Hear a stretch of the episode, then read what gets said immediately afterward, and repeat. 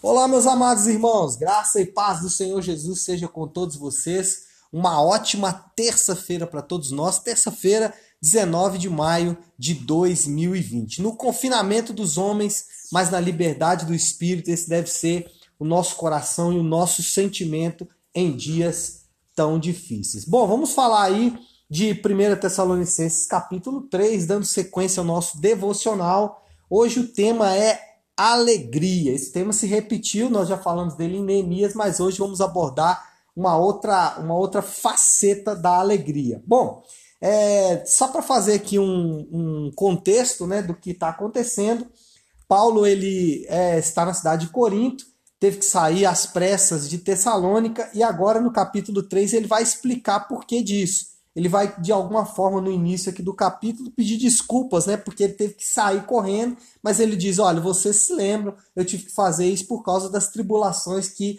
adviram sobre a minha vida por causa das lutas que vieram sobre mim".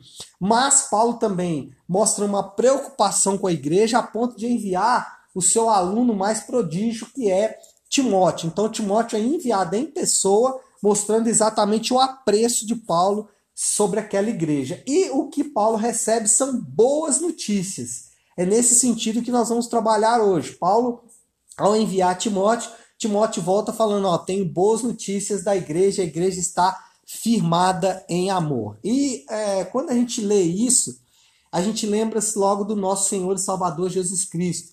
Jesus também sofreu grandes tribulações, mas a sua morte na cruz demonstrou o quanto ele estava preocupado e o quanto ele amava a sua igreja, a ponto de enviar, né? No caso, Paulo enviou seu amigo Timóteo. Isso faz nos lembrar que também Jesus enviou o Espírito Santo, o nosso ajudador, aquele que ia nos capacitar a cumprir a nossa tarefa. Tarefa essa proposta para ele. E é, outra coisa interessante aqui, fazendo uma relação com Jesus, é que Paulo se alegra com o resultado do seu trabalho. E a Bíblia diz que Deus olhou para o seu trabalho e se alegrou, olhou para a grande obra que foi feita e se alegrou. Muita coisa nesse capítulo que nos remete ao nosso Senhor e Salvador Jesus Cristo. Agora, quando a gente pensa no nosso trabalho ministerial é, e olhamos aí para esse para essa carta, esse, esse capítulo, nessa né, parte da carta de Paulo aos Tessalonicenses, principalmente aqui o versículo 9. Olha só o que diz Paulo ele ele está perguntando, na verdade, né? Pois que ações de graça podemos tributar a Deus no tocante a vós outros? Por, por toda a alegria com que nos regozijamos por vossa causa diante do nosso Deus. Sabe o Paulo está falando para esse povo? O que, que eu posso fazer para agradecer a Deus por tudo o que vocês têm feito por mim, por toda a alegria que vocês têm derramado no meu coração?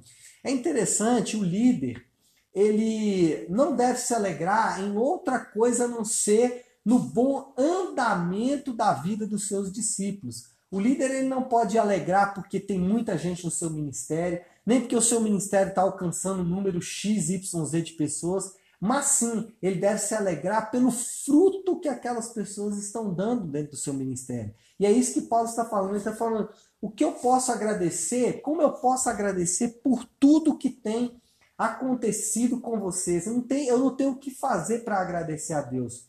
Muitas vezes nós criamos uma, uma aparência, um estigma de que trabalhar no ministério é só dor, é só luta, é só tribulação, é só cansaço. Pessoas vão ficar doentes, você vai perder a sua vida se você trabalhar no ministério. Irmãos, eu tenho muita dificuldade com isso, porque comigo sempre foi o contrário. As maiores alegrias da minha vida são a minha esposa e o meu filho e o meu trabalho ministerial. O quanto eu aprendi trabalhando no ministério, o quanto eu vi e cresci é, vendo pessoas crescerem no ministério, quanto nos alegra ver pessoas crescendo no ministério.